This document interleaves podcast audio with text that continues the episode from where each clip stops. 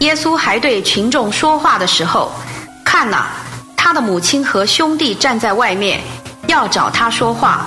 有人对他说：“看呐，你的母亲和兄弟站在外面，要找你说话。”他却回答那对他说话的人说：“谁是我的母亲？谁是我的弟兄？”就伸手指着门徒说：“看呐，我的母亲，我的弟兄。”因为凡实行我在诸天之上父旨意的，就是我的弟兄、姊妹和母亲了。第十三章，那一天，耶稣从屋子里出来，坐在海边，有好多群众聚集到他那里，他只得上船坐下。群众都站在岸上，他就用比喻对他们讲许多事，说。看呐，那撒种的出去撒种，撒的时候，有的落在路旁，飞鸟来吃尽了；又有的落在土浅石头地上，土既不深，立刻发苗，等日头一出来就晒焦了；又因没有根，便枯干了。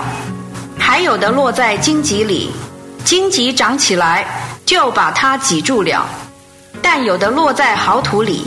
就结果实，有的一百倍，有的六十倍，有的三十倍。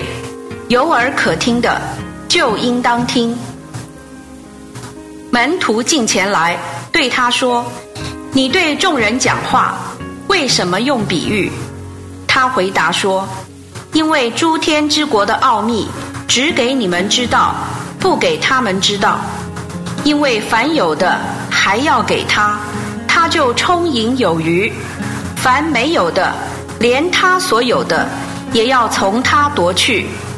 所以我用比喻对他们讲，因为他们看却看不见，听也听不见，也不领悟，在他们身上应验了以赛亚的申言，说：你们听是要听见，却绝不领悟；看是要看见，却绝看不透。